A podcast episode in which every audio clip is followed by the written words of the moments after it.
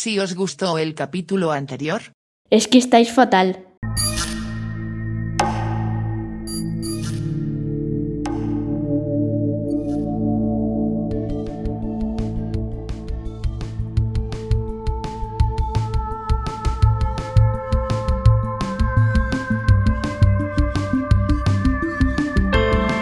bienvenidos a un podcast para siete películas.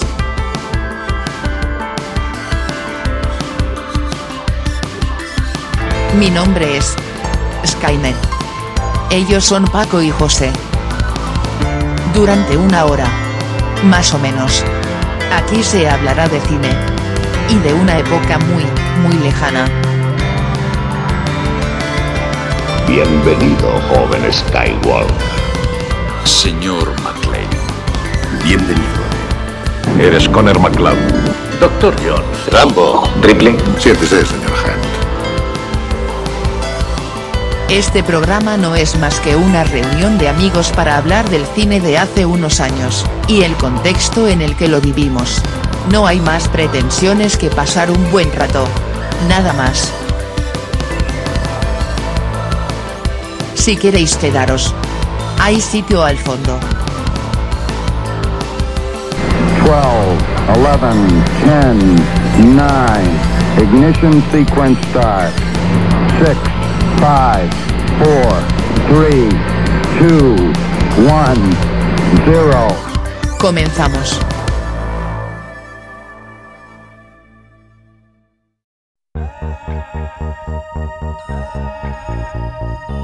Fondo sonoro creado por la Sociedad de Música de Tunguska.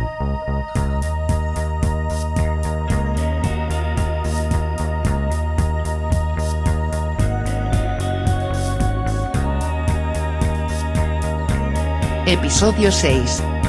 1985. Muy buenas a todos, a todas, y aquí estamos una vez más, mi amigo Paco, hola Paco, Hola José. y yo mismo José, como habéis podido comprobar. Y nada, eh, quizá pedir disculpas, ¿no? Por, por un poquito de retraso que hemos tenido este mes. Un poquillo, pero claro, eh, los acontecimientos vienen así. A la fuerza Orcan. Eh, hemos tenido un pelín de dificultades ¿no? este mes, eh, unas por tema de salud, otras por tema de trabajo. ¿no? Bueno, pero aquí estamos. Pero aquí es estamos. Exactamente. Entonces, nada, vamos a afrontar el capítulo número. Yo ya me he perdido. Mm, Bueno, el capítulo es 1985. Vale, vale, pues eso. El año 1985, muy buen año, ¿no? Muy buena Muy buen cosecha. año, Estamos en medio de los 80 y empieza a despuntar la década ya. No, sí, sí. Y nada, eh, vamos a revisar nuestras siete pelis, vamos a explicaros cómo estaba la cosa, tanto musical como políticamente. Y nada, vamos a ello. Procedemos.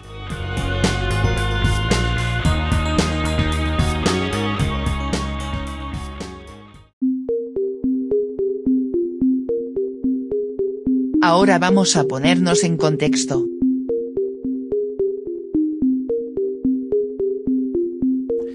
Bueno, y en 1985 eh, los acontecimientos más destacables serían en el mundo.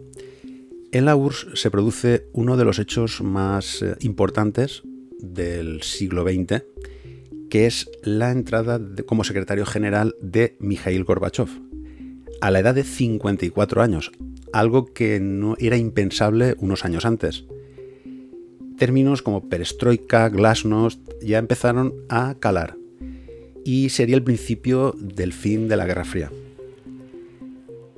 Tenemos eh, dos hechos luctuosos, esto en el mundo del fútbol, que sería la tragedia del estadio Heysel, con 35, 39 muertos en una, una estampida que hubo en la final de la Juventus contra el Liverpool.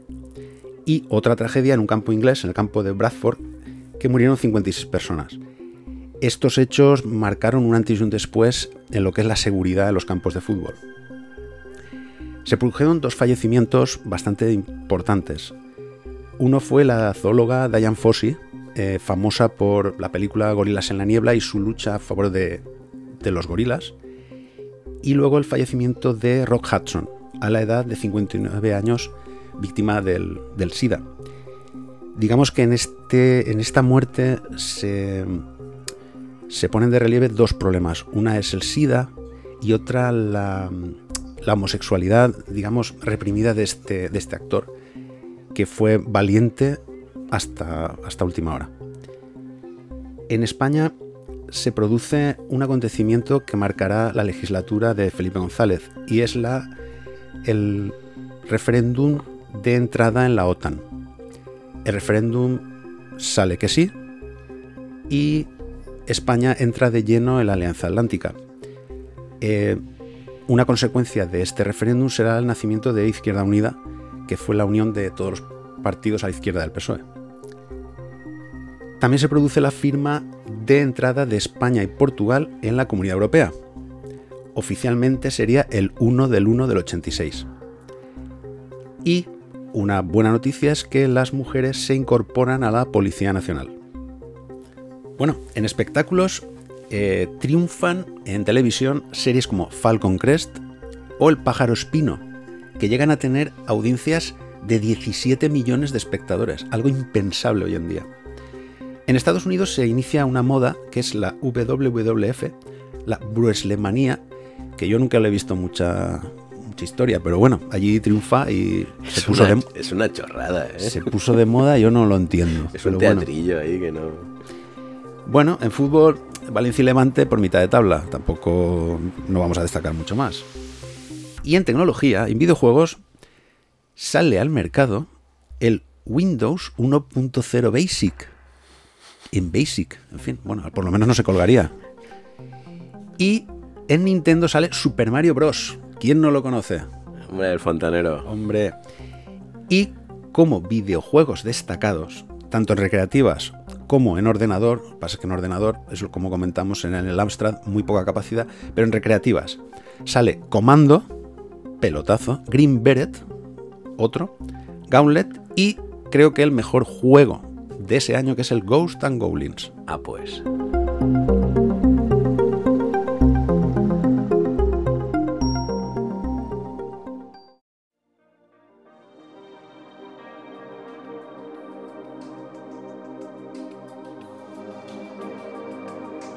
Hablemos de la música en ese momento.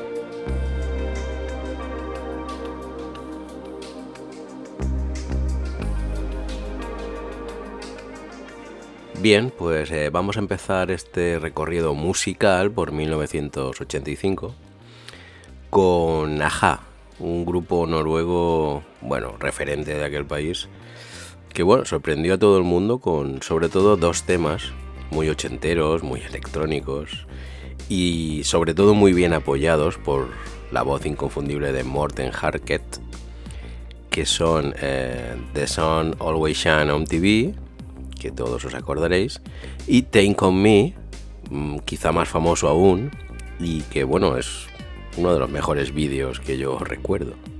Por otra parte, eh, Simple Minds, como no, saca al mercado mm, el disco que le llevaría al éxito, prácticamente, Once Upon a Time, érase una vez, que incluía mm, el super éxito Don't You, una canción, bueno, pues que habían ofrecido a Brian Ferry, curiosamente, y bueno, pues no le convenció, cosas de la vida. Ya en otro orden de cosas, eh, Sandra Ann Lauer, la franco-germana, entre nosotros Sandra, de la mano de su marido Michael Cretu, que bueno, fue un músico muy famoso de los 80, eh, nos traía una de esas canciones que no paran de sonar en las radiofórmulas de hoy incluso, ¿no? Bueno, el tema María Magdalena, eh, que la, paseó ya fuera de Alemania y bueno, la colocó número uno en decenas de países, con lo que la chica decidió sacar su primer disco, como diciendo, oye, si os ponéis así...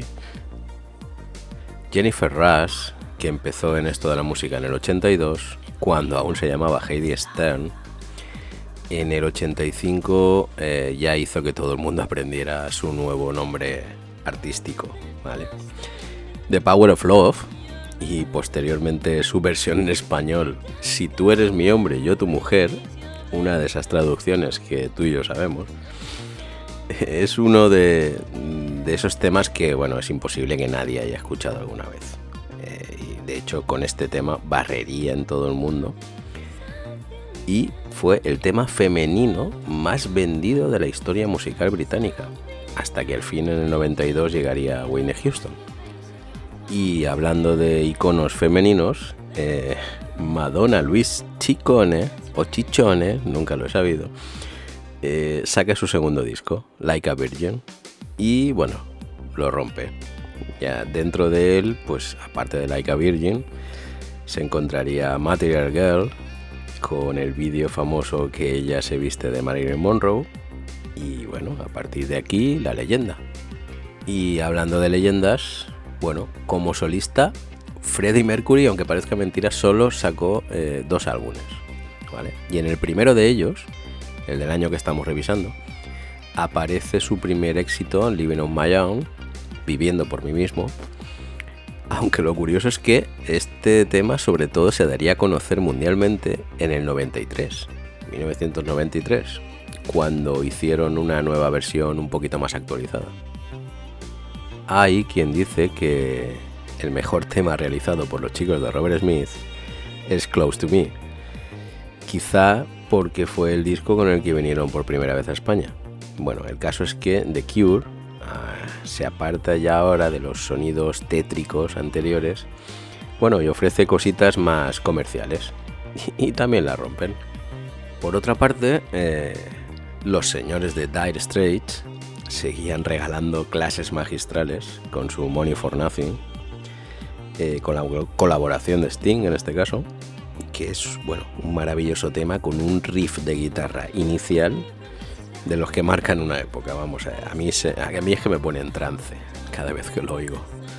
Y bueno, estos son, son solo unos ejemplos de lo que se cocinó en 1985 en el panorama internacional, pero no voy a obviar un tema mm, que con los años ha resurgido en forma de himno prácticamente. Bueno, estoy hablando de la maravillosa Running Up That Hill de Kate Bush. Para mí, de lo mejor de 1985, incluso diría de la historia de la música, ¿no? Es un tema tan atemporal que curiosamente ha sido utilizado hace poco, en la última temporada de Stranger Things, como la tabla de salvación a la que se cogía una de las protagonistas para salvarse del malo, vamos a decir así. Y no te cansabas de escucharlo. Era, eh, eh, es un tema increíble. Y ya para acabar, en el ruedo ibérico teníamos a Siniestro Total, que bueno, lanzaba su cuarto álbum, que en él aparece uno de esos temas que hoy serían considerados delito, vamos. Bailaré sobre tu tumba, ya os podéis imaginar, eh, o las mil formas de asesinar a tu novia. Y, ya para acabar, eh, el último de la fila, todos en pie. Publica su primer disco, y en él aparece una de esas canciones míticas que, bueno, les llevarían a lo que fueron, ¿vale? Querida Milagros, que con permiso de Springsteen o Dylan, para mí es el himno antibelicista absoluto.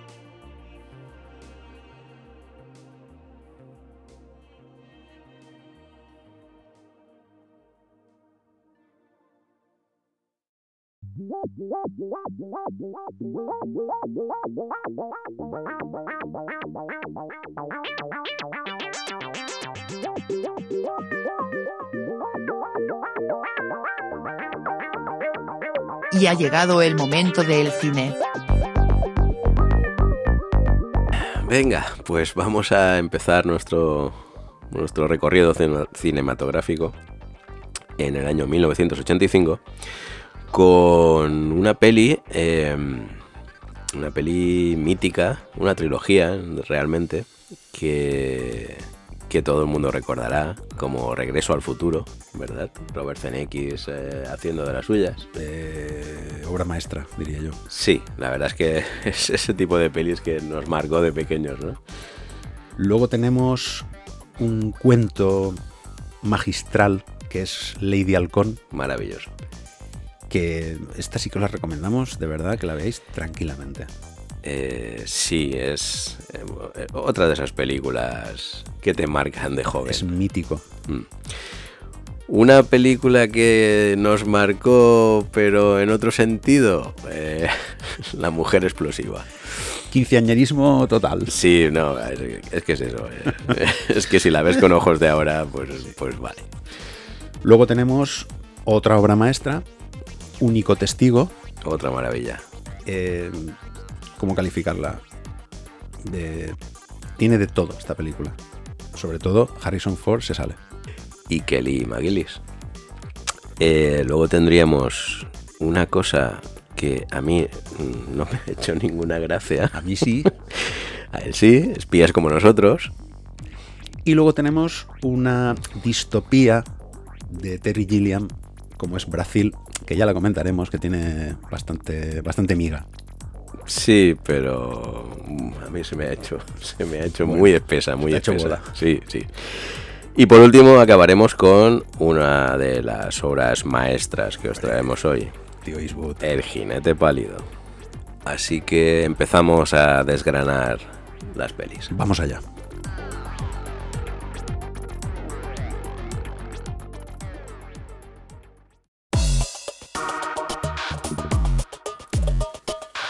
Bueno, y como primer plato tenemos una obra maestra absoluta que es Regreso al futuro, Robert Zemeckis. Se nota que te gusta, ¿eh? Es de mis 10 películas favoritas. Ole. De toda la historia. Eh, son mucho decir, ¿eh? Sí. No, no, y lo digo así y no me... Pues nada, el señor CNX acababa de rodar Tras el Corazón Verde. mm, a Steven Spielberg le cuadró y dijo, venga, va, tú vas a rodar bajo mi producción, tú vas a rodar Regreso al Futuro. Y cuando Steven Spielberg eh, produce, Eh, sabe lo que hace. Nada, y bueno, eh, mm, podemos hablar de la película. eh, estamos hablando de una película de viajes temporales, ¿no? Marty McFly, nuestro amigo Michael J. Fox, tiene que viajar al pasado, concretamente a 1955, creo que era. Sí, de una manera. Él se ve inmerso en un viaje en el tiempo a 1955. Él cambia una cosa que afecta Bueno, a su futuro. Hay que decir que viaja en un DeLorean modificado que lo está convertido en una máquina del tiempo para eh, intentar reparar la muerte de su amigo Doc, ¿no? ¿Vale? Porque porque eh, el Doc al principio de la película muere en manos de, un- de unos terroristas. Y bueno, el, el problema de viajar al pasado es que si tocas algo, ¿no? Es la típica paradoja. Sí, él cambia el hecho de que sus padres se conozcan y entonces, eh, digamos que ese, ese toquecito eh, cambia su futuro. Él desaparece, él no existe. Y entonces él, o sea, la comicidad es cómo hace que sus padres se conozcan. Y en fin, solo hay que ver al padre, en fin, es, tiene faena. Yo siempre me acuerdo de, de la novela, bueno, incluso la película del sonido del trueno, ¿no? Eh, aquella mariposa que está pisada en una zona, en un trozo del camino que no pueden salirse de ahí, que lo cambia todo. Lo cambia todo. hasta, hasta el punto de cargarse la raza humana en un momento dado. Y bueno, y tenemos aquí a Michael J. Fox y Christopher Lloyd, una pareja con mucha química. Siempre se habla de esas dos, de esa pareja protagonista, pero yo creo que es un trío. Porque el DeLorean es protagonista absoluto. O sea, Eh, ¿quién no se acuerda del coche de la peli? O Sí. sea, De es- hecho, yo, yo vi uno por ahí, una vez. ¿Un DeLorean? Sí. Ah, Se ve que alguien se lo había comprado, se lo había tuneado y dices, oye, pero este. Pues ya hará Le tiempo. falta, porque le falta, imagino que el condensador de flujo no lo tendría, pero bueno. Es un coche fabricado entre el 81 y el 82. Quiero decir que ya, ten- ya tenía sus añitos cuando lo, cuando lo viste. Y bueno, eh, Michael J. Fox no iba a ser el protagonista. De hecho, empezó Eric Stoltz. De hecho, hay escenas en YouTube con él en la película. Y no daba mucho en el papel, no, no cuadraba mucho ahí. Es que después de haber visto a Michael J. Fox no ves otro. ¿eh? Claro, y Michael J. Fox en esa época estaba eh, inmerso en una serie que era Enredos de Familia. Eh, se ve que Spielberg habló con la productora y le dijeron, vale, nosotros, si nosotros no nos afecta la serie, nosotros estamos... Os lo podéis quedar. Autorizamos. Por eso muchas escenas son de noche. Porque Claro. él salía de día de la serie y por la noche iba a rodar el regreso al futuro. Que eso, que eso reventaba el, el- el set, ¿eh? Porque, Claro. Porque estaban todos es que eh, hay muy muchísimas cansados. escenas de noche. Sí. Y de hecho fue el primer papel importante que tuvo Michael J. Fox. Quiero decir, porque lo de la serie sí, pero bueno, es televisión. Sí. Pero le llevó a la fama el, eh, su papel de. Claro, y volviendo un poco a, a lo que es el viaje en el tiempo y las paradojas, Disney y Columbia rechazaron la película porque en un momento dado su ma- la madre se enamora de él y digamos que sobre el guion no quedaba muy No estaba bien visto. no quedaba muy limpio, era una cosa ahí. Entonces dijeron, Claro, es que Disney estaba detrás, entonces. Claro, entonces, eh, digamos que mm, luego lo que es en, el, en la película se hace de manera muy limpia. Se hace de manera de decir, o sea, la madre llega a besarlo, pero decir, es como si hubiera besado a mi hermano. Lo suavizan, Entonces, lo Lo, suavizan. lo dejan muy, muy bien, muy, muy aseado el tema. De hecho, partimos de la cosa de que él no quiere. Claro. Entonces, bueno. Eh, por cierto, Johnny Depp y John Cusack también realizaron el casting para. Oye. Pero vamos, que tan. Bueno, quizá John Cusack. Johnny Depp, desde luego, no lo veo. Hombre, para Doc Brown estaban Steve Martin, Robin Williams, Michael Keaton, pero yo, Christopher Joy, los que... Sí, al Claro, final nos quedamos, nos quedamos con- con... los que son y no, no nos gustan otros. La Por cierto, Michael J. Fox, eh, decir que se diagnosticó de Parkinson en el 91 ya. Salió hace poco, eh, se reunió con Christopher Lloyd. Sí. Christopher Lloyd está mayor, Hay que, hay que verlo, ¿eh? ¿Has pero... visto esa foto? Pobre hombre. Uf, de verdad, yo no sé cómo son capaces. Yo, bueno, no quiero decir nada, ¿no? Pero no, bueno. lo que pasa es que Michael J. A Fox mí me- a mí me afrontó mucho. Darle, darle visibilidad. Lo que pasa es que es. Sí, pero es, muy es duro, penoso, es duro verlo. Muy penoso. Es duro verlo.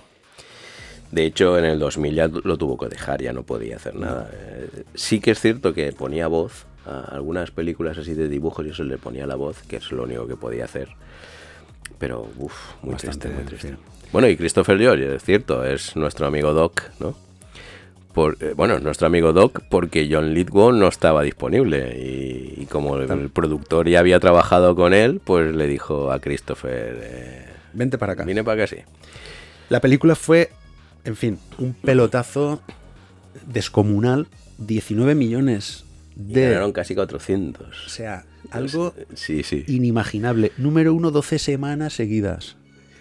Nominada a cuatro Oscar, se llevó el mejor sonido, porque el sonido, la verdad, yo cuando la vi de estreno, era apabullante. De hecho, desde la primera escena, cuando él conecta la guitarra a 400 altavoces, hasta el final, lo que es la tormenta. Sin embargo, tengo que decirte que a pesar de que la industria de la Magic estaba detrás de los efectos, la- la- las 32 tomas que hay de efectos eh, a mí me parecen un poco lamentables. O sea, lo del coche volar y eso no me mola nada. Para lo que es la película tan buena y la producción de Steven Spielberg y demás, yo los, los efectos los veo un poco... chapos. 1985. Ya, pero ya, ya habíamos visto cosas un poco más decentes. Y no estaba pensada como trilogía. Pero la pela es la pela. Pero una vez has visto el pelotazo que has pegado, dices, esto hay que sacarle... Que las otras dos son inferiores, por supuesto, claro. Bueno, pero están bien, ¿eh? pero están muy bien. O sea, De hecho, a Christopher Lloyd me recuerdo haber leído que la que más le gustaba era la tercera. ¿Por qué? porque junta dos géneros. Y porque él tiene su historia de amor, que él siempre la había querido y claro, con ese careto dices, ¿dónde vas? ¿Dónde Pues, vas? pues no, ahí la consigue. de ti. Como curiosidad, diremos, diremos que el pueblo, el set, es el mismo que Gremlins. Correcto. Que hay que aprovecharlo todo. El- te refieres a la escena final. Sí, sí, no, no. Lo que es el pueblo, la plaza del pueblo es la Mm, misma. El ayuntamiento y todo aquello. Todo. Nah.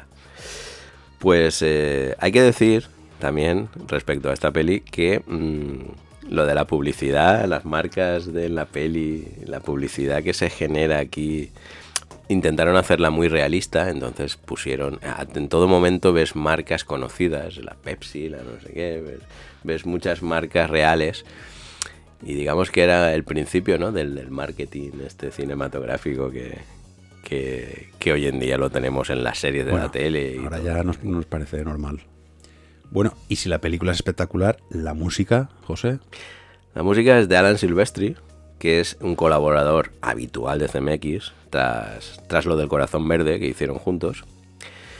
Y aunque todo el mundo se va a acordar, ¿no? De, la famosa cancioncita de Hugh and the News, la de The Power of Love, que es la que, la que se le ha quedado en la mente a todo el mundo. Sí, bueno.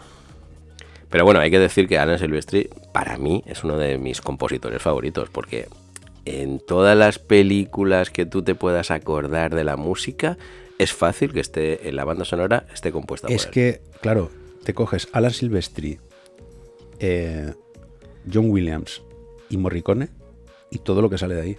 No fallan nunca. Son compositores que no fallan nunca. Me dejo alguno más, claro. Hans Zimmer. Bueno, Hans Zimmer ya es más... Es más actual, Más correcto. actual, ¿eh? Sí, sí, pero vamos, que está en todas las películas que, tú recuerdas. que no fallas. Bueno, y yo quería comentar eh, el papel de Biff, el malo, digamos, entre comillas. Es el actor El tonto. Tom- eh, es el actor Tom Wilson, que tú ves vídeos de él, es un cachondo mental. Eh, de hecho, las frases zoquete y hay alguien, cuando le pegan la cabeza, hay alguien en casa, son idea de él. O sea, y comentó que Eric Stolz le llegó a pegar un puñetazo de verdad, por eso se alegró cuando se fue. Sí, sí. Bueno, eh, nada, ya para acabar podemos hablar de que esta película tuvo dos secuelas, obviamente, estamos hablando de que es una trilogía. Y tuvo también una serie de dibujos animados.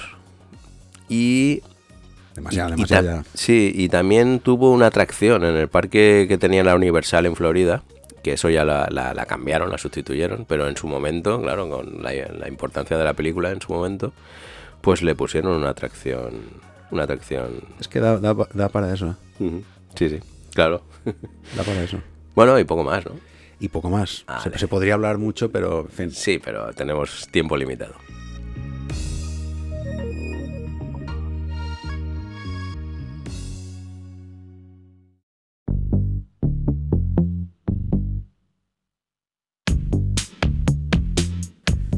Vale, y ahora continuamos con un, con un caramelito, ¿vale?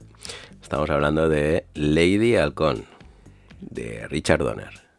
Richard Donner, Arma Letal, Maverick, Superman, el de 1978. De hecho, acababa de hacer los Goonies y bueno, le esperaban todos los armas letales, es- efectivamente. Bueno, eso es una... eh, Estamos hablando de una de esas películas que te marcan de pequeño, que no te cansas de ver de mayor, que tiene algo, ¿no? Tiene algo. Es una película atemporal. Puedes verla en la época y puedes verla ahora y sigue siendo un cuento maravilloso. Es una historia preciosa que, que de hecho yo creo que dio paso, ahora que, lo, ahora que lo estamos pensando, yo creo que dio paso a un videojuego que yo jugaba mucho en el Abstract, lo que hemos hablado antes, o lo que hemos hablado en otros programas, eh, que se llamaba Sol Negro. Eh, que eran dos, dos amantes que, que no- nunca podían estar juntos porque cuando el sol se ponía, uno era un animal, luego era otro. Esto, a esto ya lo había visto. Bueno, supongo que el videojuego saldría posterior a, la película, cogió la idea. Pero vamos, sí, sí, es una cosa muy chula, muy chula. Bueno, estamos hablando de un ladrón, un ladrón de poca monta, que huye de los soldados de Aquila, ¿no? Y en la huida, pues conoce a- al ex capitán de los soldados, precisamente, que está escapado, ¿no? Y que, y que a él le ayuda. Y que tiene misteriosamente un halcón de Un mascota, halcón ¿no? que no se separa de él.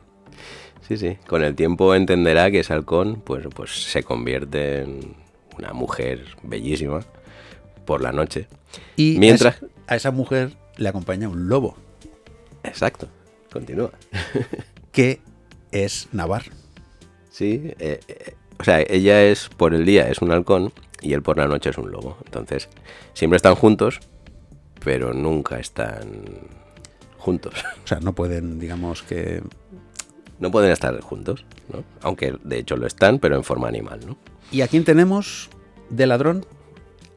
Ah, tenemos a el señor Matthew Broderick. Que yo creo que es el mejor papel de él. Él lo hace genial, o sea, es... es esa, eh, Además, mm, da esa sensación de, de astucia y fragilidad en, el- en ese momento, pero es el, el- yo creo que es el papel más fuerte de la película.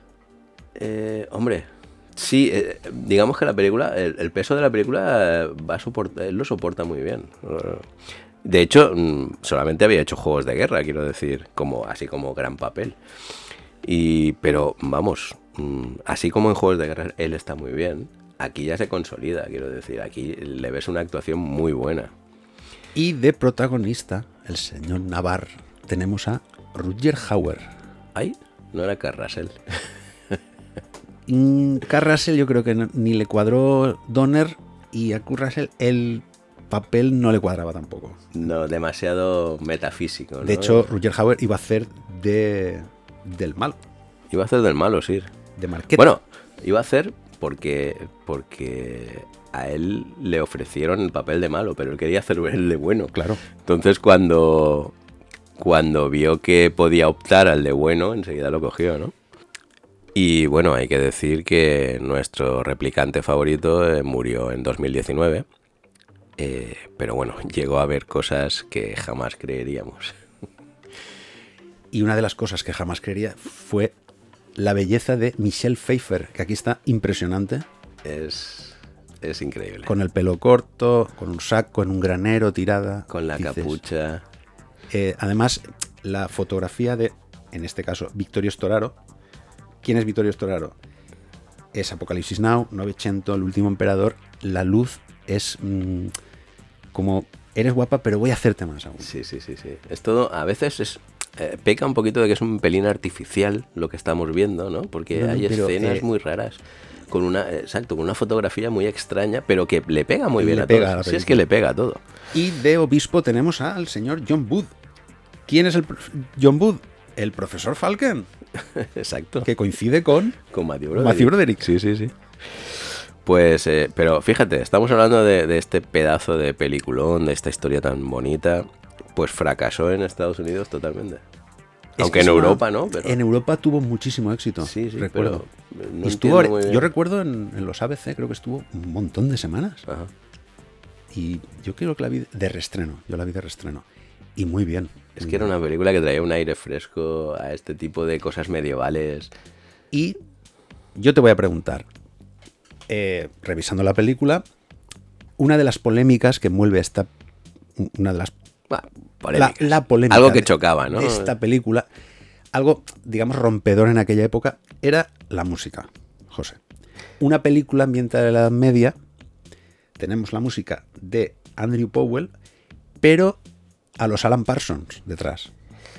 Comenta esto porque No, no, pero a ver. Tú cuando la viste por primera vez te chocó, me chocó. como a todos.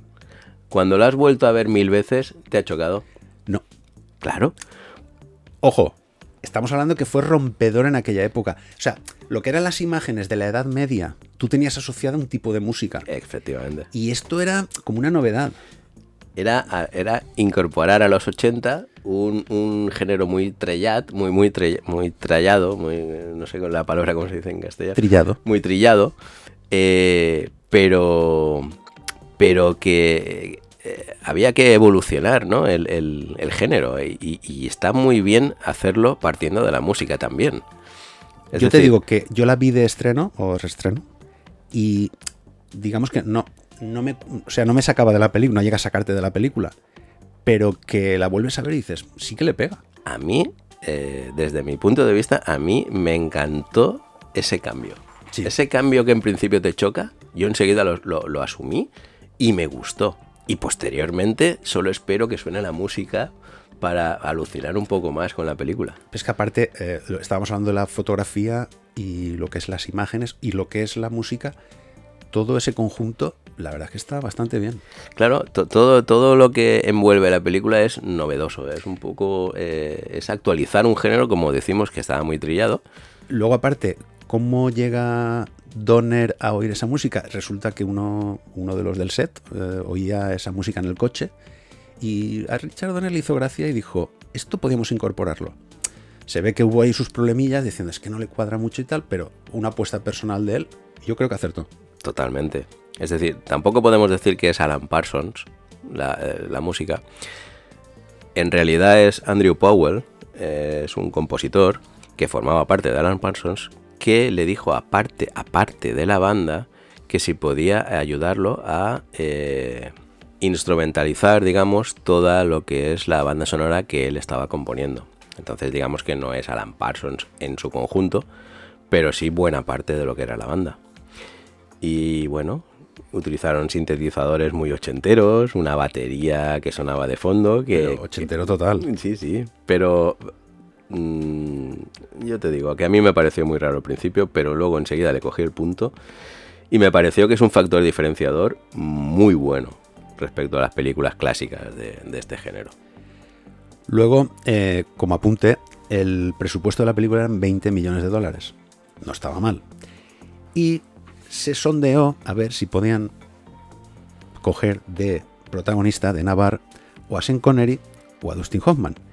Pero si contrataban o estas mega estrellas, se iba el 80% del presupuesto. Entonces dijeron, vamos a bajar el nivel, no interpretativo, obviamente, porque Roger Howell lo hace muy bien, pero digamos que bajamos y lo gastamos en otras cosas. Sí, por cierto, ¿te has fijado que eh, en esta película los malos van de blanco y los y, y él, que se supone que es bueno, va de negro? Va de es, negro. es curioso, ¿no? Sí. Y bueno, como huevo de Pascua, que también lo tiene, eh, podemos decir que cuando Richard Donner filmó Conspiración, la de, la de Mel Gibson, Mel Gibson. eh, 12 años después de esta peli, eh, hace que Mel Gibson entre en un cine y en ese cine estaban proyectando Ley de Halcón. Es muy curioso. Barrer, barrer para casa. Sí, sí, sí. En todo caso, en Estados Unidos no saben apreciar lo bueno. Eh, eso, también, eso también es verdad, los americanos ya sabemos. Yo solamente me quedo con, con algunas cositas de la peli, como cuando Philip, eh, Matthew Broderick, la ve por primera vez transformada en mujer y le dice, ¿sois de verdad o sois un espíritu? Y ella le dice, soy desgraciada. Eso está, eso, buah, me quedé, me quedé loco. Y bueno, la- las escenas de cuando está amaneciendo, eso te da, para, te da hasta para, que, para llorar. ¿eh? Y la escena en que... Cuando está amaneciendo, que casi se ven. eh, sí, que Se hay, un- tocan- hay sí. un momento en el que está poniéndose el sol y Sí, entonces... sí, sí. eh, digamos que se cruzan, ellos se ven, no se pueden tocar y ellas se produce la transformación. Mateo Broderick muy- con la lagrimita y Está dices, muy, "Hostia, bien, que- que- muy bien. Sí, son unos efectos, unos efectos muy limitados, ¿vale? Son, yo sé que estamos hablando del 85, Ah, pero, es pero cruel. ostras, eh, esta película le faltaba el toque final de los efectos especiales En que no caso, los tiene. Los efectos, bueno, eh, son dos o tres escenas. Son sugeridos, sugeridos. Pero Es bien, mucha no, inventiva. No, no vamos a desvirtuar la película por esto. En todo caso, es una película altamente recomendable. Yo se la pondría a los jóvenes de ahora. Algo no les cuadrará, pero bueno. Más de uno se aburrirá. Muy, muy bien. Correcto, es, es para los de nuestra época es un, un referente. Y nada, pasamos a otra. Pasamos a otra.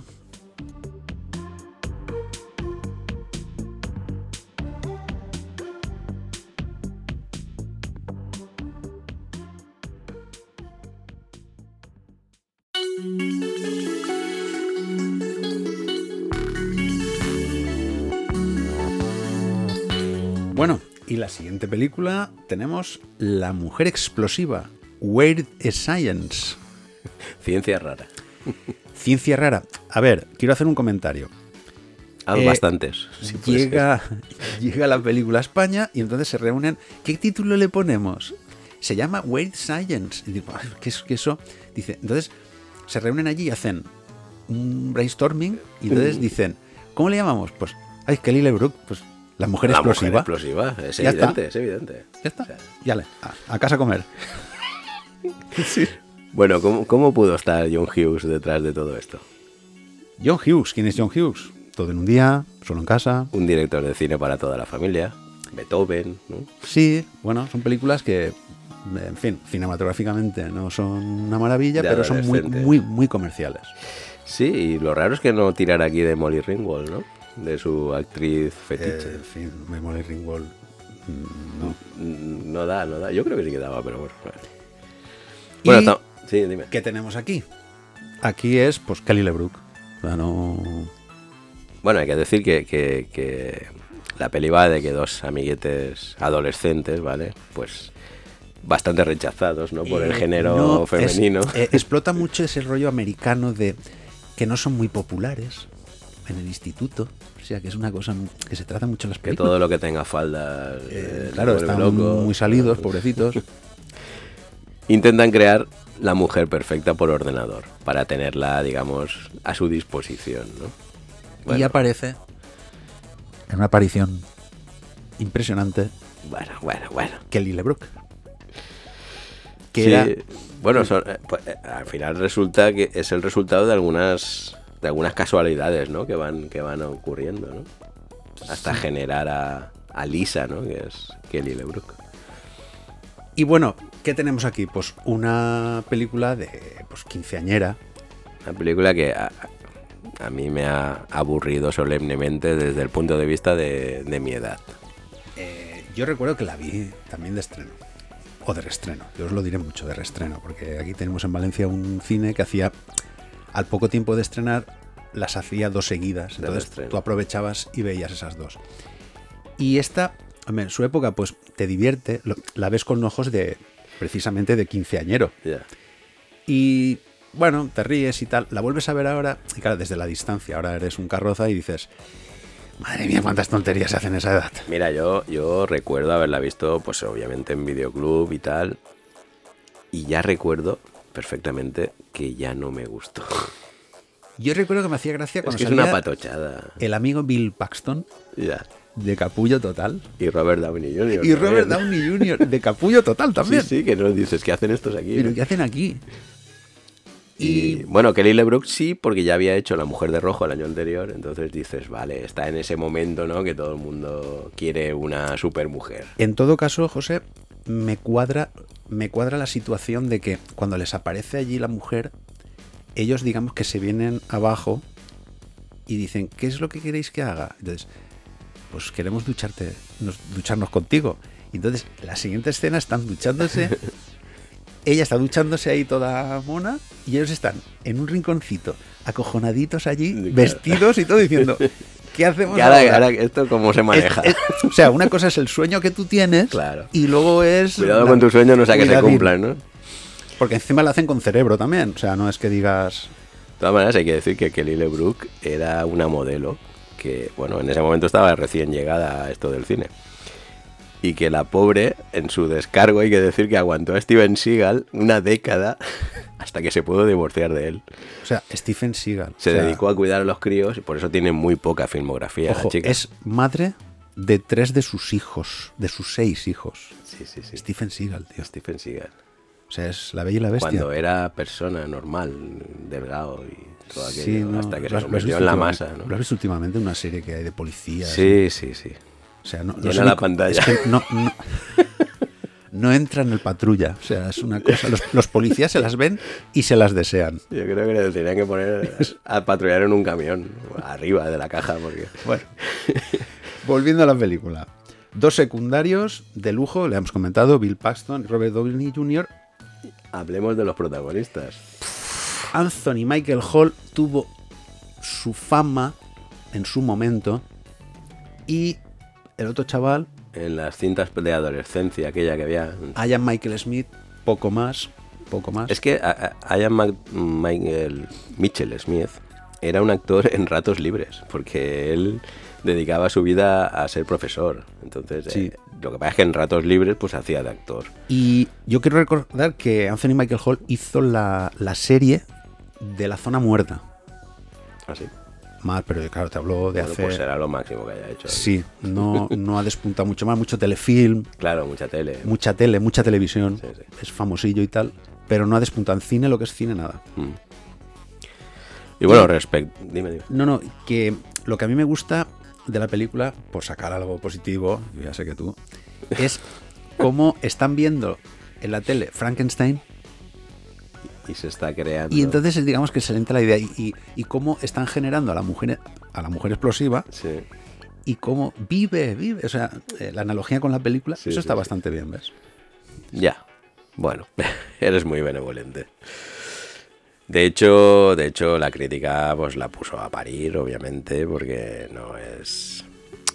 Aunque tuvo un éxito relativo en la taquilla, porque claro, volvemos a lo mismo. A ojos de 15 años, pues todo esto No, no, pero yo- llamaba, yo llamaba mucho la atención. Recuerdo en la época que, eh, que pe- hace una película es es una de la mujer de rojo. Ya está. Y ya está. Que la con, eso, antes. con eso te bastaba. Y ya está. O sea, es que en de, esa hecho, época de hecho, la, la- la portada de la, de la cinta en los videoclubs era muy llamativa. Era muy llamativa. Era para decir, cógeme. Sí, sí, no, ven aquí. Sí, no, no, sí. eh, era La Mujer de Rojo, que el año anterior había sido otro pelotazo. Sí, verdad. claro, claro. Sin ser un película, pero claro, ahí, No. estaba, ahí estaba Jen Wilder. O sea, Sí, ojo, ya, ya. palabras mayores. De todas maneras, eh, fíjate que en esta película, claro, estamos hablando de los 80, se dicen cosas como, lo que de verdad me mata es que ella es nuestra y no podemos disfrutarla. Joder. vale, es un poquito atemporal de aquello. Bueno, en esa época se podían hacer cosas y decir cosas que ahora pues no se pueden o no se deben decir, está claro. También hay un papel que sale el malo de comando. Ostras. Sí. no, no me acuerdo. El- uno de los moteros. Ah, eso. Uf, Desapercibido totalmente. Ahora, hay que decir que de, de esta cosa se hizo una serie en el 94 Sí. que, bueno, yo no tengo ni idea. Sí, pero imagínate la- tuvo cinco temporadas, quiero decir que se ve que... Y se ve que estaba mucho mejor que la peli. ¿eh? Eh, sí, yo, yo creo que vi algún capitulillo bien. Ella no era tan tan explosiva, Hmm. pero bien. Pero Ojo. más divertida que, que la película Sí, se ve que... le sacaba una comicidad. Sí, era del rollo de que ellos iban metiendo en líos y la mujer de rojo los, Los iba, eh, sacando. y la mujer de rojo. O sea, la mujer ya, explosiva sí, sí. los iba sacando de, de esos líos, con poderes y tal, y que si bullying, que si las primeras experiencias, que si. Muy adolescente. eh, sí, pero no, no, no en plan como en la película. ¿eh? Y yo casi que para acabar mm, hablaría de la música. Iran Irwin, mm, un músico especializado en películas, digamos, desenfadadas, ¿no? Eh, nada del otro mundo. Pero me sorprendió, en la película me sorprendió un momento en que, bueno, me parece un sacrilegio, que aparece un fragmento de Tubular Bells. Que tú dices, ¿en serio estáis ¿Cómo? metiendo? Sí. Eh, sí. De, eso, no me he enterado yo, ¿ves? Pues eh, si la revisas al detalle, en- hay un momento dado en que está sonando Tubular Bells de fondo que tú dices, ¿en serio? ¿Esto es- hace falta? ¿Qué, qué hace aquí? ¿Qué hace aquí Tubular Wells? Por En fin, bueno, cosas. eh, yo no la recomiendo, ¿vale? Pero bueno, allá cada cual. Yo para nostálgicos. Sí, para nostálgicos y muy salidos.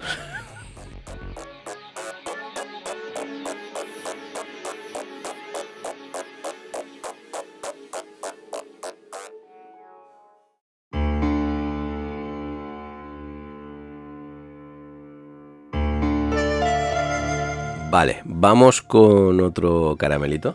¿eh? Eh, estamos hablando de Único Testigo, del australiano Peter Weir. Em, ¿La mejor película de Harrison Ford?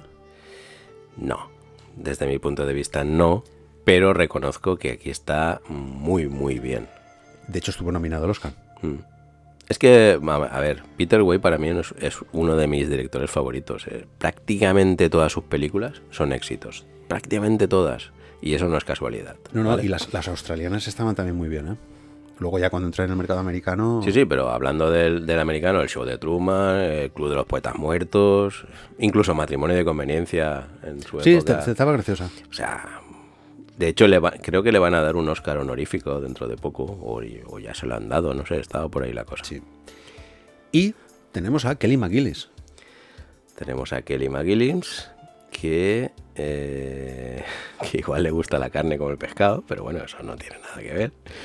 Que tiene una, una filmografía, la verdad es que muy corta, ¿no? Muy escueta y muy centrada en una época. Yo prácticamente desta- destacaría esta y quizás Top Gun y, y poco Y más. poco ¿eh? más. No- Y luego tenemos un jovencísimo, joven, Danny Glover, uno de sus primeros papeles, ¿no? Y curiosamente de poli malo. de ¿eh? Poli Malo. Se te Ahí hace está. difícil verlo, sí, ¿eh? sí. Después de ver Arma Letal y compañía.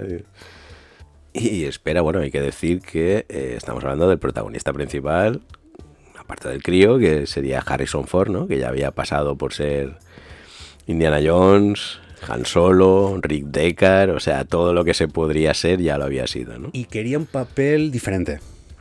Sí, porque aquí con, con 43 años ya era considerado un sex symbol, ¿no? Sí, hombre, vamos, Harrison Ford. Era- su presencia solo en la película de un caché. No como Vigo, Mortensen, nuestro amigo Aragón, que joven. aquí era su primer papel en el cine. Y bueno, era un granjero Amish, ¿no? Que, que le tiraba las, la- los trastos a Kelly A Kelly la viuda, Sí. en este caso. Bueno, la película nos adentra en la vida de los Amish, una gente que vive prácticamente en el siglo XIX, digamos, aislada de la sociedad. Y en uno de los viajes que hace Kelly McGillis con su hijo, en la estación de tren, el hijo presencia el asesinato de un policía. Eh, durante la investigación, pues entra en contacto con Junca Harrison Ford, que es el encargado de, de investigarlo, y se descubre una trama de policías corruptos y tal. Entonces, eh, herido por esos policías, tiene que huir. Y lo meten allí en una En la comunidad en la comunidad Amish y es el choque ese entre Cultural. cultural que bueno choca en algunas cosas obviamente No, pero él se va integrando, ¿no? Un poquito. Sí, de hecho. no acaba de integrarse del todo porque al final no, pero eh, sí, eh, la, la película está, está muy bien porque, digamos que lo que es la parte de la ciudad es muy oscuro, el- la parte de lo que es la ciudad. Luego está la vida de los Amis, que es mucha luz, eh, unas campiñas allí muy grandes y, y luego está la fusión de cuando los policías descubren dónde está, esa fusión de los dos mundos. Y está, está bastante bien. Bueno, de hecho ganó el Oscar al mejor guion, ¿vale? O sea que estamos hablando de algo muy sólido. Que y al mejor montaje Que ahí también. quería apuntar que los guionistas, eh, Peter Way lo que quería era descargar lo que era la- el romanticismo de la película, que está muy bien tratado. Que es raro porque Peter Weir es muy de película Claro, romántica. de lo que venía atrás dices, Mm. bueno, pero por lo que sea, él vio una trama ahí policial que le dijo, esto está muy bien. Y los guionistas se negaron. Se ve que Weir hizo bastante presión. Los guionistas se salieron con la suya. Y cuando subieron a recoger el Oscar, se acordaron de todo el equipo, menos de Peter Weir. Hombre, yo creo que un poco excesivo, ¿no? Al final les, les hizo La caso. vengancilla, la vengancilla. Sí, sí. A quien no convencieron mm, fue a, a los Amis, ¿eh? Ningún Amis. A ninguna- no hay ningún Amis real que aparezca. en Pero la es que no había ni Amis ni granja. Tuvieron que utilizar al final actores, ¿no? Normales, porque no. Sí, construyeron ahí como un set Mm. que, que no se nota. ¿eh? Yo, yo lo leí, me enteré ahora cuando, cuando me documenté para la película. Pues está. Y la música, bueno, en fin. La música Maurice Jarre, eh, el padre de Jean-Michel Jarre, que vamos a decir, ¿no? De hecho fue nominado al Oscar por esta peli. Yo leí, no sabía. Doctor Zipago, Firefox, Atracción Fatal. lo o que sea, tú algo quieras, o sea, Maurice Jarre, o sea, vamos. Eh, bueno, hay que decir que la peli fue, vamos, un éxito absoluto, a todo el mundo le gustó. De hecho, de los 12 millones que les costó, casi consiguen 120, o sea, una burrada. ¿eh? Es que la película es muy sencilla. Y, los, y a los Amis sí, son los únicos que siguieron sin gustarle. Los Prote- Amis- protestaron y No, todo. Los ¿eh? Amis lo que no querían era que la película, que suele pasar, eh, se convirtiera luego en una atracción para el turismo. Y me quiero hacer la foto con los Amis. Sí, una feria, o convertir el- su pueblo en Como una feria. convertirlo en un parque de atracciones. Eso es lo que ellos no querían. De hecho, eh, ellos están en la zona de Filadelfia y entonces eh, lo que es el Estado les protegió de eso. Es decir, hasta aquí pueden entrar los turistas y de más para allá no. Es una gente bastante protegida allí. ¿no? Sí. Sí, son bastante menos mal porque No, no, en la misma de- película de- se ve, ¿no? De buena Eh, se libraron. La zona esta, o sea, la, escena esta en la que les están importunando y les están y ellos se tienen que contener porque están muy mal, como les recuerda una un- uno que pasaba por Uno allí. pasa por allí. eh, no hagáis nada violento, que eso es muy la- malo para el turismo. La escena es que van dos carros, uno el de delante, y digamos que los mm, capullos del pueblo empiezan a meterse con ellos porque saben que, Que no les van a hacer que no les van a hacer nada porque son antiviolencia. No cuentan con que Harrison Ford no es Amis y sale de la otra carroza y le da un puñetazo y lo deja allí tirado. Y entonces se oye una voz. Esto no es bueno para el turismo. Sí, sí. Para regocijo de los jóvenes Amis que dicen- digamos, esto ya no volverá a pasar. Exacto. Bueno, hay que decir que hay una escena muy famosa en esta película que es la del baile en el granero, cuando está cuando sí, ponen la, la cancioncita en el coche, ¿no? Que va sonando y él le dice, ven para acá que vamos a bailar. Claro, eh, y- o, incluso también cuando ella se está lavando y él pasa por allí sin querer y la ve y, y cruzan la mirada y uff, también es, también es potente. Sí, luego, de hecho, el padre del. Ella es viuda y el padre del hijo, que es uno de los jefes de la comunidad, digamos que no, o sea, no lo reprueba, pero le dice que es, es de otro mundo, Sí. que se no- está equivocando. No, no se lo dice en plan eh, dictador, pero le dice, te vas a equivocar Aquí porque no va a durar. aquí no va a durar, él no es de este mundo. Digamos, que- y hay otro Amis que va detrás de ella, que sí que le conviene. Entonces, pero bueno, La esa historia de amor. Claro, la cosa se sabe cómo acabará, pero por el camino, pues, Pues bueno, nos vamos Oye, eh, ¿qué le voy a hacer? Es que es Harrison Ford. La verdad es que, bueno, yo me lo he pasado genial con esta peli. Uf, De hecho, es que la he visto tantas veces que ya no, no, no descubro nada nuevo, Sí, pero, no. pero me da igual, o sea. Es muy recomendable. Sí.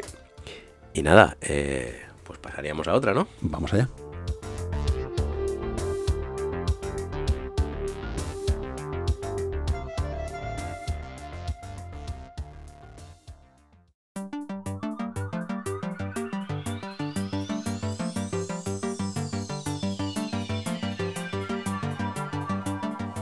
Bueno, y la siguiente película es Espías como nosotros, de John Landis. John Landis que ya tenía una buena filmografía, tenía los Blue Brothers, había hecho la del hombre lobo este americano en Londres, incluso había hecho el, el, el videoclip de Thriller. ¿no? de, de Michael Jackson.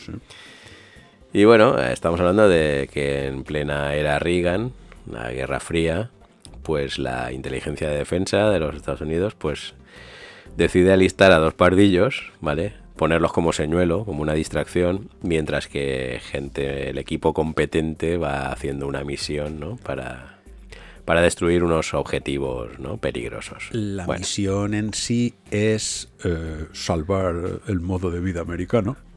Muy Eh, típico, muy Que no típico. se les ocurre otra cosa que probar un sistema antimisiles lanzando un misil desde Rusia con el riesgo de que falle. sí, sí. En fin, y Eh, una serie de bueno. carambolas. Tú sigue meando de cara al viento y verás. Y veremos. La película fue un exitazo. 22 millones de presupuesto y 60 un de recaudación. exitazo, un exitazo, perdona que te diga, eh, de público.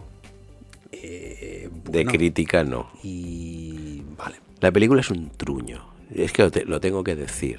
Es graciosa. Lo es- tengo. Nada. Chevy Chase mm, no ha hecho gracia ni, ni a sus hijos. Pero es que, a ver, Chevy Chase tiene fama de los foros de que no le gusta ni a los americanos. Claro, es que nunca ha hecho gracia y de hecho no ha hecho grandes cosas en el cine. De que tiene tanta fama este hombre. No lo sé, no lo sé. Estuvo a lo mejor en la película adecuada, en el momento adecuado, pero poco más. O sea, así como Dan Aykroyd, que es el segundo protagonista. Ya estaba considerado una estrellita. Ya había, hecho, había hecho los cazafantasmas. Es ya. guionista de la película. Quiero decir, ya es una es, es alguien competente, importante. Eh, de hecho, yo es que no les veo ni química entre los dos. O sea, es que no, no veo, veo un guion flojísimo, o sea, yo- un director desganado. La película la vi, me reí, Ya estamos, como con la mujer explosiva. claro, y luego la Porque nos tragábamos todo, en, en su momento nos tragábamos todo. Pero Eso ya ha cambiado. Tú tienes que contextualizar, si no... Ya, ya, obviamente, sí, eh, sí. Ahí estamos de acuerdo. en todo caso, tiene algunas paridas que están bastante bien. Desde tu punto de vista, sí. Bueno, eh, un apunte así un poco. La protagonista, guapísima, Donna Dixon, estaba casada con Dan Aykroyd. ¿Ah, sí? Sí. Ah, mira, eso no sabía. Y, ¿Te refieres a la, a la americana? La, A la americana. sí. eh, y él se monta el rollo para que la mujer vaya con Chevy Chase y él vaya con la rusa. En fin, eh, es un poco listo este hombre, ¿eh? Y digamos que la, la película aprovecha la Guerra Fría para hacer, a mi entender, una buena comedia.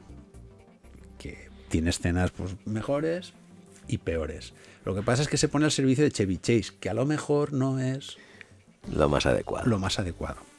Yo recuerdo una escena que me, me hizo mucha gracia, que es cuando llegan con el jeep a la lo que es a la aldea de afganos, Sí. y entonces dice, tú tranquilo que esto yo lo soluciona. Y se pone de pie y dice, somos americanos. Y la siguiente escena están colgados de los boca pies. abajo, sí. Entonces, ahí el cine se caía. Dices, bueno, pues escenas así, pues hacían gracia, yo qué sé, pues cuando, cuando va a caer el misil y entonces eh, cada oveja con su pareja, pues, los rusos, yo qué sé, pues, que hace gracia.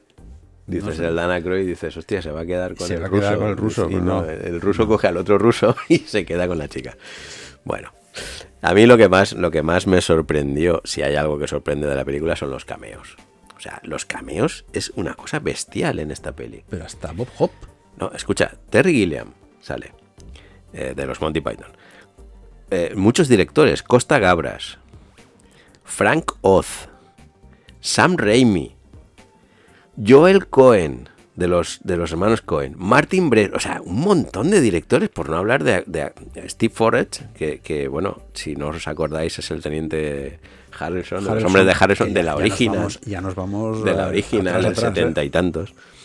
Bruce Davison, que sería Magneto de los X-Men, por si alguno lo asocia así.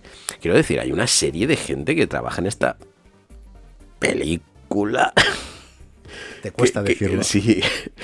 Que, que, que dices, no entiendo nada. O sea, ¿cómo pueden llegar a esto? Bueno, bien. O sea, yo. A ver, lo bueno de la película es que mm, está en la línea de, por ejemplo, que vienen los rusos. Eh, a los rusos no los pone como seres sin sentimientos eh, que quieren destruir Estados Unidos. No, de hecho, aquí Digamos- los malos son los propios americanos. Aquí son los, los americanos los que se montan el rollo Sí. para mm, casi destruir el mundo, casi por un error. Y porque estos dos descerebrados, uno sabe de, de electrónica y tal, y logran destruir el misil, pero bueno, que, que se Ah. podía haber hecho el día o... De hecho, de hecho, fíjate si, si, si destrozan un poquito lo que es eh, lo que es Estados Unidos, ¿no? La forma de que hay algunas frases que me las tengo aquí apuntadas porque me llamaron la atención, como aquella que dice uno, un, un teniente de estos, el, eh, Steve Forrest, el- que es un coronel americano en este caso, que dice, la historia demuestra que el desear ingenuamente la paz no sirve más que para envalentonar al agresor. Es decir, van de este palo, ¿no? O, o otra vez que dice, por salvar el modo de vida americano asumiré cualquier riesgo. ¿no? Sí, lo dice desde un búnker. Lo dice desde un búnker, correcto. O aquella que dice, "U- un arma no utilizada es un arma inútil. O sea, estos no van en ese, en ese, en ese sentido. Bueno, si lo quieres poner como un canto a la paz, y, nah, yo es que no. No, lo que pasa es que en aquella época había un concepto que era la destrucción mutua asegurada. En acrónimo en inglés era MAD, que es loco, Hmm. y que estaba ahí siempre en el aire. Digamos, a partir de cuando entra Gorbachev ya la cosa se va, Empieza la perestroika y va, bajando va- el tema, pero hasta ese momento el riesgo era medio, alto, alto. Sí, ahí está la crisis de los misiles cubanos, ¿no? Que casi nos pone en la picota. Y a partir de ahí ya, en fin, vimos que el peligro estaba ahí. Y fijaros a dónde hemos llegado hoy en día. Pero bueno, la película, si queréis reíros un rato a mediodía, Ver otra. eh, podéis verla sin ningún problema. Eh, comentar que la música es de Elmer Bernstein, que bueno, le da, da una pomposidad a la película que no tiene, pero bueno. oye. Pero ¿cómo? Tenías que decir, ¿cómo se presta esto? ya, no, no lo he querido decir porque ya parezco que, que- Ah. que tengo yo algo en contra de esta peli, pero bueno, sí. Vale, entonces lo mejor de la película es Donna Dixon y poco más. Y, y los cameos. Y ya está. y ya está. Vale, yo sí os la recomiendo, va. Bueno, pasamos a otra. Pasamos a Venga.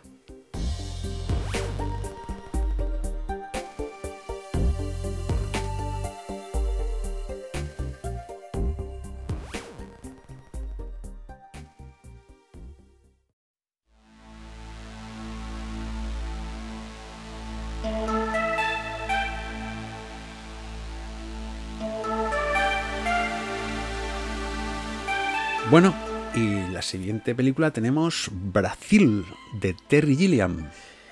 eh, un Monty Python que ya había o iba a realizar en su carrera El Rey Pescador, eh, 12 monos, quiero decir, eh, alguien con un supuesto bagaje. De hecho, en la, en la, la anterior, de El sentido de la vida, ya tenía un corto él, el, de la- el del asalto a la de- aseguradora, sí. que ya era de él totalmente. O sea, ya despuntaba ya como director independiente fuera de los Monty Python.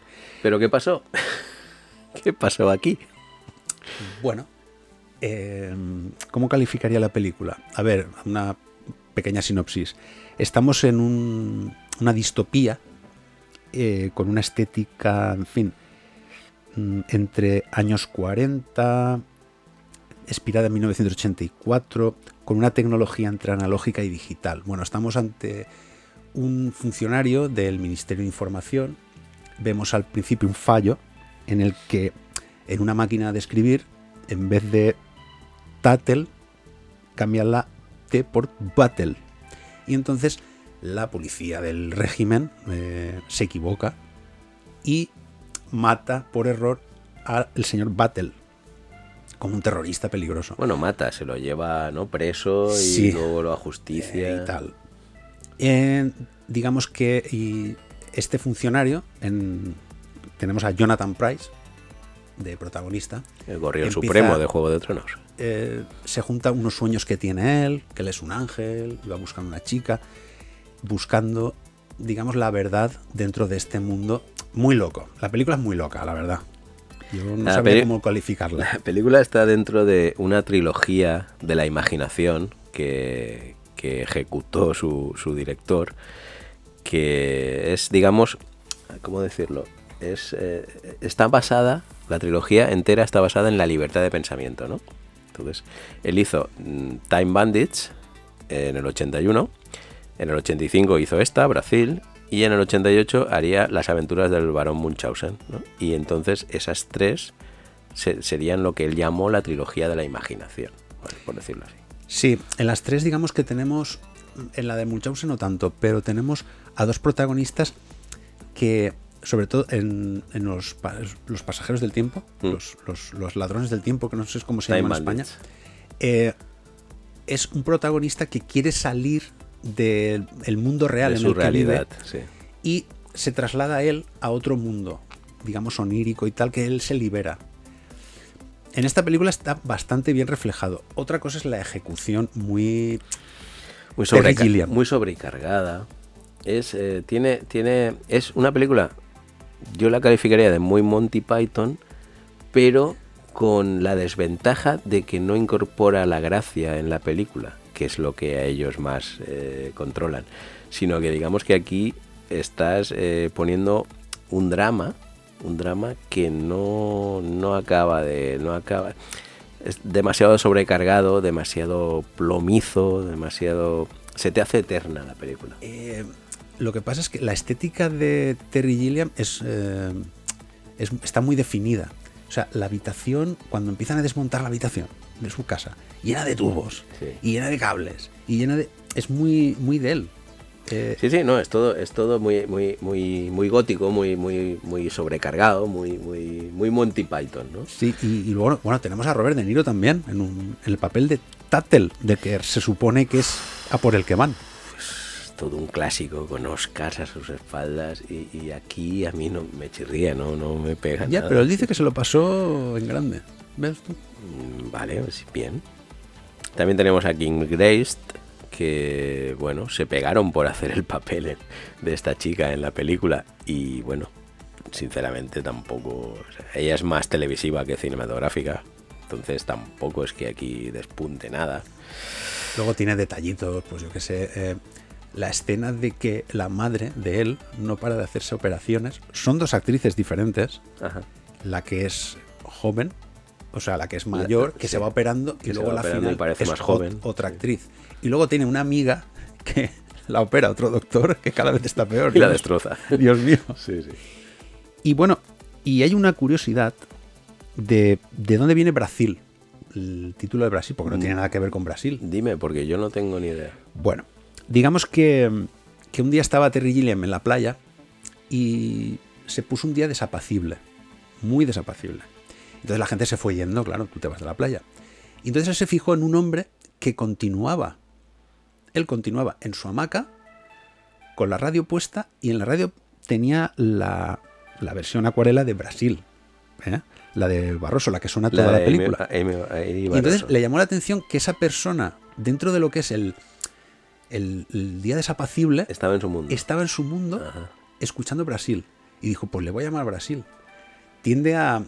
Mm, Más que Brasil, Brasil, ¿no? Brasil, eh, sí, es, una variación es Brasil en inglés, eh, lo que es el nombre en inglés. Eso es. Y es curioso porque eh, al final hay varias versiones de, de la canción de Brasil en la película. Que de hecho te, eh, acabas la película y estás ahí con la, la musiquita. Que es como acaba, acaba, la- Sí. acaba él cantando, bueno, no, bueno, sí, vamos a destripar. Eh, él está al final loco, ¿no? Acaba con una camisa de fuerza y, y acaba la película él cantando la cancioncita. Hablando de, hablando de versiones, eh, hay ediciones americanas que tuvieron que editar la peli, la suavizaron un poquito, le quitaron la esencia, esa crítica que tiene la película y la tratan más como una historia de amor, que eso realmente no, no, no, es, lo- no es la esencia de la La peli. historia de amor es que no, no, No, no no, me saca de la película. es- De hecho, eh, esto es más en VHS. en- cuando hicieron la, la versión en DVD, creo que ya la dejaron en- en- Si- de forma original. Si algo tiene la película de gracioso es, digamos, eh, el, el poner el sistema tan eh, Opresor. opresor y tan, tan fatal y Sí, tan de hecho, burocrático. sí, se la ha comparado, se la ha comparado que tiene cosas de Metrópolis, que tiene cosas de un mundo feliz, de, de cosas de Kafka y sobre todo de exacto de 1984 Eh, de sí, se basa prácticamente. Todas estos, todas estas eh, sociedades eh, futuras, opresoras, Y, y sobre todo, góticas. esta burocracia tan, tan absurda. Bueno, de eso no hemos salido. ¿eh? de- sí, bueno, sí, seguimos con lo mismo. Y bueno, la película son dos horas y pico. Se puede hacer muy pesada. Muy larga. pero te la tienes que tomar con. Fin, saber lo que estás viendo, ¿eh?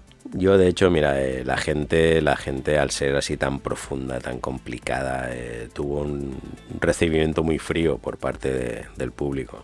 Solo ya con el tema del pasar de los años, pues ya la gente la ha considerado más una peli de culto, en fin.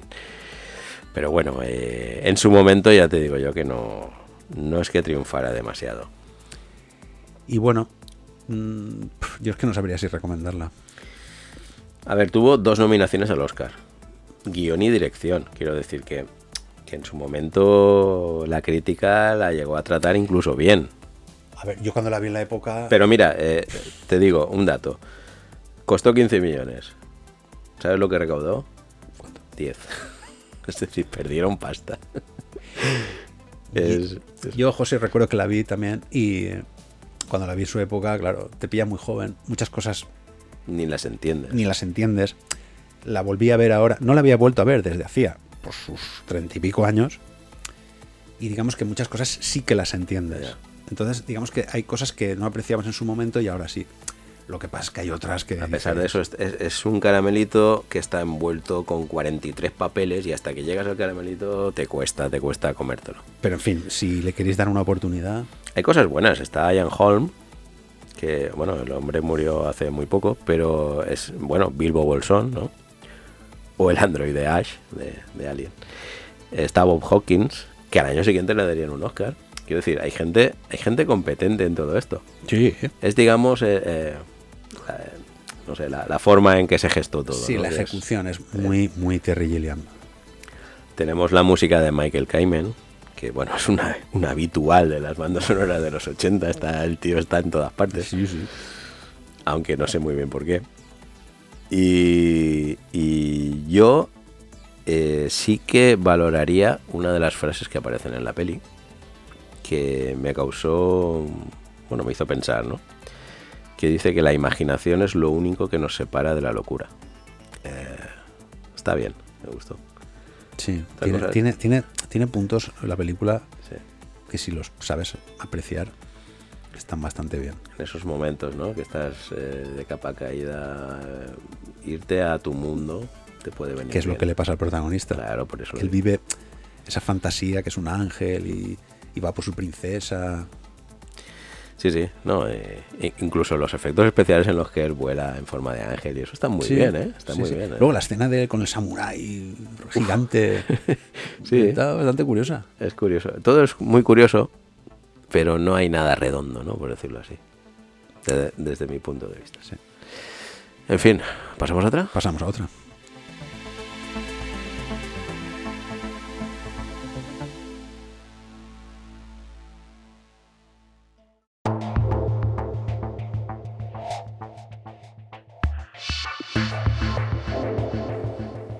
Venga, vamos a acabar esta selección por todo lo alto, ¿no? Con El jinete pálido de Clint Eastwood. Mejor no se puede acabar. Clint Eastwood, que era una absoluta estrella ya en estos momentos, ya tenía un montón de películas a sus espaldas, tenía, bueno, tenía Firefox, Impacto Súbito, La Ruta Suicida. Todas las de Harry el Sucio. eh, ¿Ya las había hecho? sí, sí. Ah. De hecho, el año siguiente creo que hizo la última, que es la de la lista negra. En todo caso, estamos hablando de 1985 y Clint Eastwood ya es una estrella ya.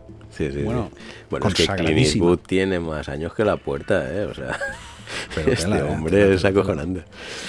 Eh, dicen que esta película es un remake de una antigua del 53, Raíces Profundas, o que está basada en ella, o en fin. Pero Bueno, eh, a ver, la idea del jinete que llega a un sitio que hace falta un- al, para ponerse Llega en el momento justo. y tal, esa idea, bueno, sí, está muy trillada también. trillada. Mm. Bueno, en todo caso tenemos, a ver, eh, la sinopsis más o menos es lo, de- bueno, lo que acabamos de contar. Tenemos una, una región eh, que están los colonos eh, buscando oro y la mayor parte de la región pertenece a un cacique llamado Lahud que quiere hacerse con la última zona que le queda de unos colonos que no se quieren ir porque legalmente están allí. Y él no para de pues, hacerle sabotajes, etcétera, etcétera.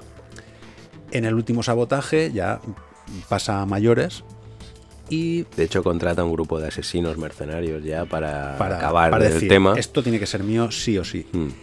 Y misteriosamente la, la niña, la, una de las protagonistas, cuando está enterrando al perro, eh, le pide a Dios, le pide, reza para que llegue la solución. le- está leyendo el Apocalipsis, un pasaje del Apocalipsis. Y entonces aparece en ese momento Clint Eastwood, el jinete pálido, que no es, se que, sabe. es que, escucha, eh, eh, te voy a leer exactamente lo que dice la niña. Dice, y yo miré y contemplé un caballo pálido, y el nombre de su jinete era muerte, y el infierno le seguía. Y en ese momento aparece él. Levanta la vista y está él allí. O sea, es como, no sé, no se sabe muy bien de dónde viene, ni dónde va, ni qué historia ha tenido. Nos hacemos una idea, más o menos. Es un personaje súper oscuro, tétrico, fantasmal. Sí, porque aparte eh, ese, ese andar, Es inquietante. esas espuelas en el suelo, ese... Ya la primera escena, cuando con el bate, digamos, con el bate, con el palo, Sí. que se quita los matones de, de un plumazo, pum pum. Y, y el protagonista, uno de los protagonistas se queda ahí como diciendo, este podría defendernos. Ajá. Y ya cuando en un pasaje de la película se ponen alzacuellos, ya de- digamos que es como, le llaman el predicador. Pero es que tampoco sabemos si es predicador de verdad, o sea, Mm, es todo muy, es muy etéreo. muy etéreo, ¿no? Muy etéreo, sí. Bueno, al final es una película del oeste de buenos y malos, ¿eh? No nos equivoquemos. Lo que pasa es que aquí le hemos dado una vuelta. O sea, de, de lo que eran las películas del oeste típicas de después de comer, de Sota, Caballo y Rey, aquí no, aquí lo actualizamos, ¿eh? Eh, si hacemos una, una contextualización, en los 80 el western estaba prácticamente muerto. Muerto. Yo recuerdo aquella época que no se hacía western ya, porque sonaba lo que tú has dicho, a película de John Wayne. Es que no había nada más que decir. Pero en esta década se dan dos o tres eh, western. Creo que es esta. Luego está Silverado, que también está bastante bien, sí. con una, bueno, estrellas. Sí, sí. Y luego hay otra de Clint Eastwood, lo que pasa es que no recuerdo, pero, pero no es no es muy prolífico. Te la digo yo, sin perdón. Sin perdón, que es el preludio. Esta le hace de preludio. Exacto, A sin digamos perdón. una trilogía que sin entre- perdón, digamos que es el, el- el- la Sí, cumbre, la de, cumbre de- ya de- de este tipo de western actual, Sí. diferente. Tenemos, eh, eh, antes de esta está eh, el Fuera de la Ley, Josie Wells. Tenemos esta y luego tenemos Sin Perdón, que ya es como, digamos, una trilogía, entre comillas, ¿vale? Que hubiera, que hubiera sido un, un final perfecto para su carrera, ¿eh? Claro. aunque luego siguiera como director. Pero acabar como con sin perdón, eso hubiera sido genial. Lo que pasa es que este hombre es, es incombustible, Ya, tío. bueno, y ha, ha dirigido, bueno, de, de allí, de allí a aquí, impresionante. Sí, sí. Y bueno, la película tiene algún detalle. Yo me percaté, o sea, documentándome, de que. Voy a hacer un spoiler, ¿eh? De que cuando él se quita Para la eso- camiseta. para eso estamos, Para ¿eh? eso estamos, para eso estamos. Él se quita la camisa y entonces ves la espalda y ves unos agujeros de bala. Pues son agujeros de bala. Y luego al final, cuando él mata al Marshal Stockburg, ¿eh? le hace los mismos agujeros de bala. ¿Qué dices? Mm, Te lleva, te, detalles. lleva, te lleva a pensar que no sabes muy bien realmente de qué estamos hablando. Si es, es- él es un fantasma, él es. Claro, él, él ha venido a vengarse. él- sí. eh, hemos visto cómo aparece, pero eh, el cacique de allí logra hablar con él y decirle, vete de aquí porque se va a liar. Entonces él dice que no. Y entonces llama al Marshal Stockburg, que eso ya son palabras mayores. Stockburg hasta el final no sabe quién es. De hecho, la última escena, cuando él lo mata, llega a decirle, tú, como dice... Como ya se diciendo- conocían, ¿no? como diciendo tú de un, de un pasado Ajá. seguramente Que no sabemos nada. que no sabemos si ni es que sabremos. matado y resucita Sí, es que sí, sí. se Pero, queda eh, todo muy en el aire Todo, todo le da, le da ese, ese, ese- esa contextualiz- contextualización, digamos, tan, tan, tan misteriosa, tan fantasmal. de hecho cuando va matando uno por uno a los a los mercenarios estos eh, no sabes por- muy bien por dónde aparece es que es muy muy fantasmagórico el, el- el jinete Ah, es un papel que va perfecto, ¿eh? Y luego quiero hacer una mención el doblaje es espectacular de lo mejor. Mm. el mejor doblaje que se puede hacer en España es de esa época. Ya no hablo ya de Constantino Romero, que eso ya era otra galaxia. Pero el resto, impresionante. Pues bueno, un- une a ese, a ese doblaje el hecho de que Eastwood, que aquí tenía 55 tacos, los llevaba muy bien, ¿eh? Sí, la verdad que es un hombre que se ha mantenido bastante en forma. Sí, sí. Tenemos a Michael Moriarty, que, bueno, eh, realmente es un músico, es actor a ratos libres, es más, tele- más ¿eh? televisivo, eh, pero es más televisivo que... A Carrie Snodgrass, que es una actriz de una vida bastante agitada. Eh, es una actriz que yo recomiendo que veáis, si podéis, la de Ahí se sale de mala, en La ley de Murphy de Charles Bronson. Eh, bueno, esta, esta mujer llegó a estar nominada a un Oscar. Sí, sí, no, decir. no, no es ninguna No, no es ¿eh? ninguna. Y sobre todo, lo- una cosa que todos nos acordamos, eh, de Sidney Penny, que es la adolescente Megan, ¿no? que, que tiene 15 años aquí, que es la fan número uno del predicador. Del predicador. Y que, bueno, este fue su primer papel en el cine. Tampoco sabemos si es que está enamorada de él, Es evidente que sí. O- Ya, es evidente que sí. necesita un O padre. sea, necesita esa figura que la haga- madre, la madre también se enamora de él. O sea, hay una escena Sí, no, no, sí, ahí el chaval triunfa. Pues vaya. es Clint Eastwood, ojo.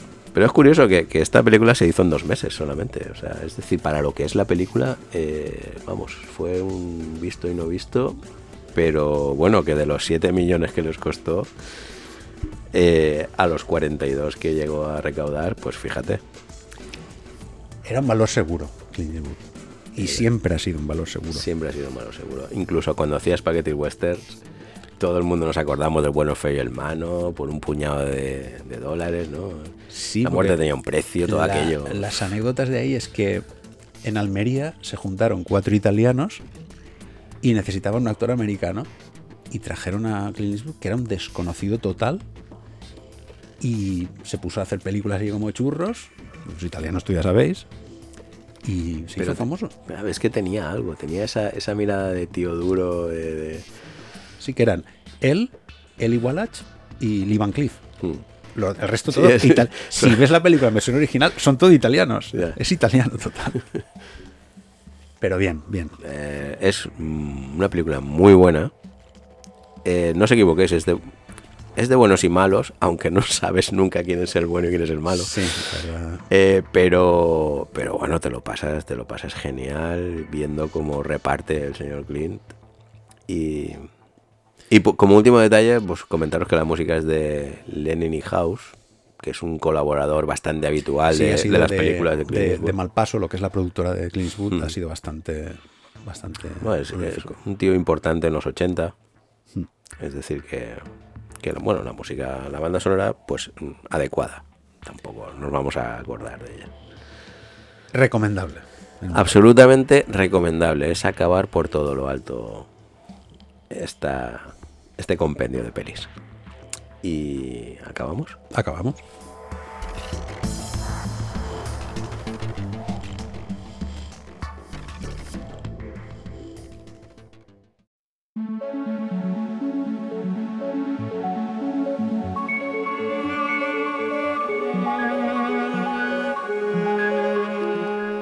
Pues nada, hemos acabado ya el recorrido y inevitablemente, me temo, vamos a, vamos a ir cerrando con el rincón español, eh, de la mano de nuestro amigo Paco. Bueno, y como ha presentado José, el rincón español.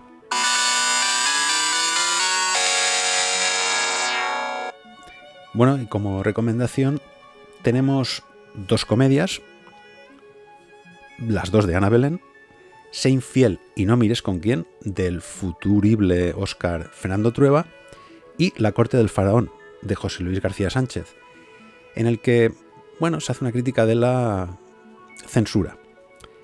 Tenemos una película bastante dura, mm, es histórica, Extramuros, de Miguel Picazo.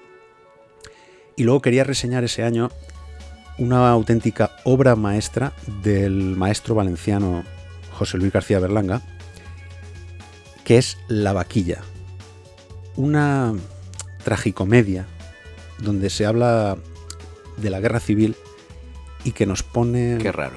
delante del espejo a los españoles de lo voy a ser claro, de lo capullos que podemos ser. En fin, y esas son mis recomendaciones. Muy bien, pues eh, nada, eh, os esperamos el próximo mes, os encararemos el episodio número 7, que será el año 1986. Y bueno, pasaremos un ratito, esperamos que agradable. Divertido. Divertido, por lo, lo intentamos, por lo menos lo intentamos.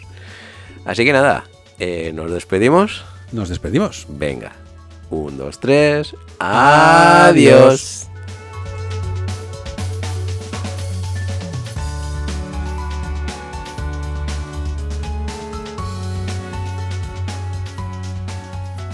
Nos volveremos a oír muy pronto.